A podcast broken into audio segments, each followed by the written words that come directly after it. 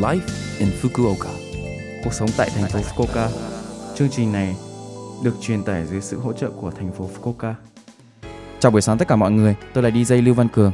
Trong chương trình Live in Fukuoka đã được bắt đầu vào tháng 4, chúng tôi sẽ cung cấp thông tin sinh hoạt và đi chơi để mọi người có thể có thời gian vui vẻ và thoải mái ở Fukuoka. Thứ sáu hàng tuần, tôi là Lưu Văn Cường đến từ Việt Nam sẽ truyền tải thông tin đến các bạn. Trong buổi sáng hôm nay, chúng ta sẽ đón một vị khách đến với trường quay. Chào buổi sáng bạn Bùi Thị Thu Sang. Xin chào. Xin chào ạ. Đầu tiên thì rất mong là bạn có thể giới thiệu về bản thân mình được không ạ? À, xin chào tất cả mọi người. À, tôi tên là Bùi Thị Thu Sang. À, hiện tại tôi đang sống ở thành phố Fukuoka và tôi là giáo viên của trường à, Đại học ngắn hạn Nishi Phong. À, À, tôi sống ở Nhật à, đến năm nay là năm thứ uh, 12 rồi. Hiện Ồ. tại à, đang sống cùng với gia đình hai con nhỏ ở à, trong thành phố. Tức là chị Sang à, hiện tại là đang công tác tại trường Đại học ngắn hạn Nishi Nihon phải không ạ? Nishi Nippon Ừ. phải không ạ? Ừ, Vâng. ừ. À, chị đã công tác ở đó lâu chưa ạ? À, mình làm việc ở à, trường đại học ngắn hạn Nishi Phong ngay sau khi tốt nghiệp và ra trường và năm nay là năm thứ sáu rồi. Chị đến Fukuoka đã được bao lâu rồi ạ? À, mình đến Fukuoka 8 năm trước. Tức là đã Ừ. sống ở Fukuoka được 8 năm rồi. Công việc Vâng. của chị hàng ngày có bận không ạ? À, công việc à, của mình là dạy học à, nên là à, cũng không quá là bận rộn. À, một ngày thì chỉ đảm bảo à, chỉ cần phải à, dạy một tiết học thôi nhưng mà ngoài ra thì cũng có à, làm những cái à, à, nội dung khác Ừ. hỗ trợ sinh viên nữa. Ừ. Ừ. Ấn tượng của chị về Fukuoka khi mà cái lúc mới đến khoảng 8 năm trước thì nó sẽ như nào so với thời điểm hiện tại? Nó có gì khác không ạ? Trước đó thì mình sống ở Việt Nam, Ota Ừ. à, là một à, nơi mà cũng khá là à, quê thôi.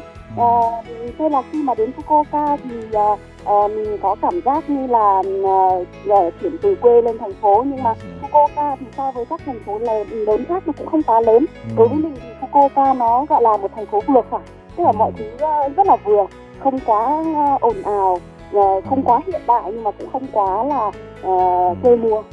Lúc à, chị mới đến Nhật này hay là chị mới đến Fukuoka có bị cảm thấy sự khác biệt giữa là nông thôn với thành phố có bị sốc văn hóa hay gì không ạ?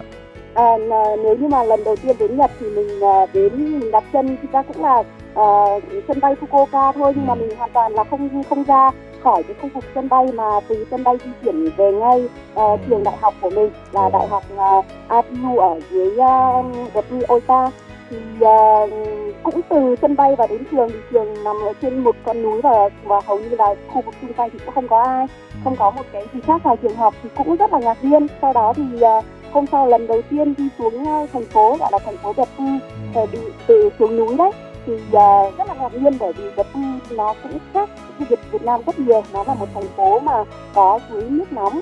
Vì thế là khi mà lần đầu tiên đi đi qua cái khu vực suối nước nóng ấy mình tưởng là các khu nhà và thấy là nhà nó quá nhỏ sao là Vâng. sao, sao lại có thể thấp như thế nhưng Vâng. sau này mình phát hiện đấy là những cái khu Ừ. nước nóng và ngoài ra Vâng.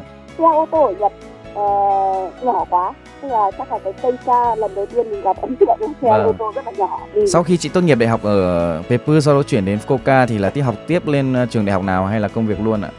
Ờ, ờ, sau khi mà mình học đại học xong thì mình chuyển lên đại học uh, QQ để học thạc sĩ Ờ, ờ, theo. về luật ừ. Vâng, học tiếp ờ, thạc sĩ ở đại học Kyushu. Thì ở Fukuoka chị thích những cái gì ạ? Ví dụ là đồ ăn, đồ uống là có những cái khu vui chơi nào bạn chị muốn ờ, giới thiệu đến các bạn ờ, Việt Nam khác không ạ?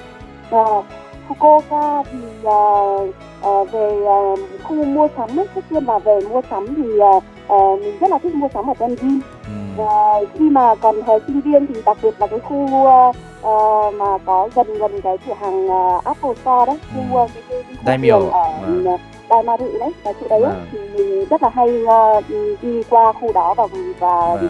mua được rất là nhiều thứ.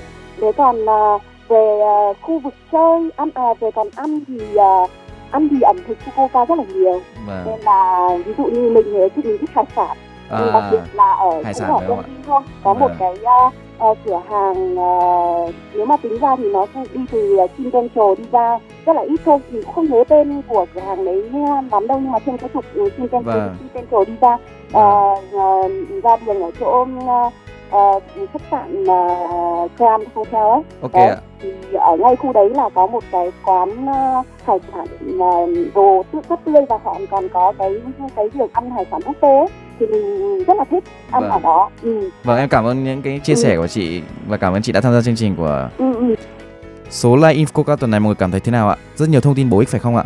Số phát sóng này lúc nào cũng có thể nghe bằng postcard. Ngoài ra, mọi người cũng có thể biết về nội dung truyền tải trên blog. Mọi người xem qua trang chương trình từ trang chủ của lớp FM. Chúc mọi người một ngày vui vẻ. Hẹn gặp lại mọi người vào tuần sau.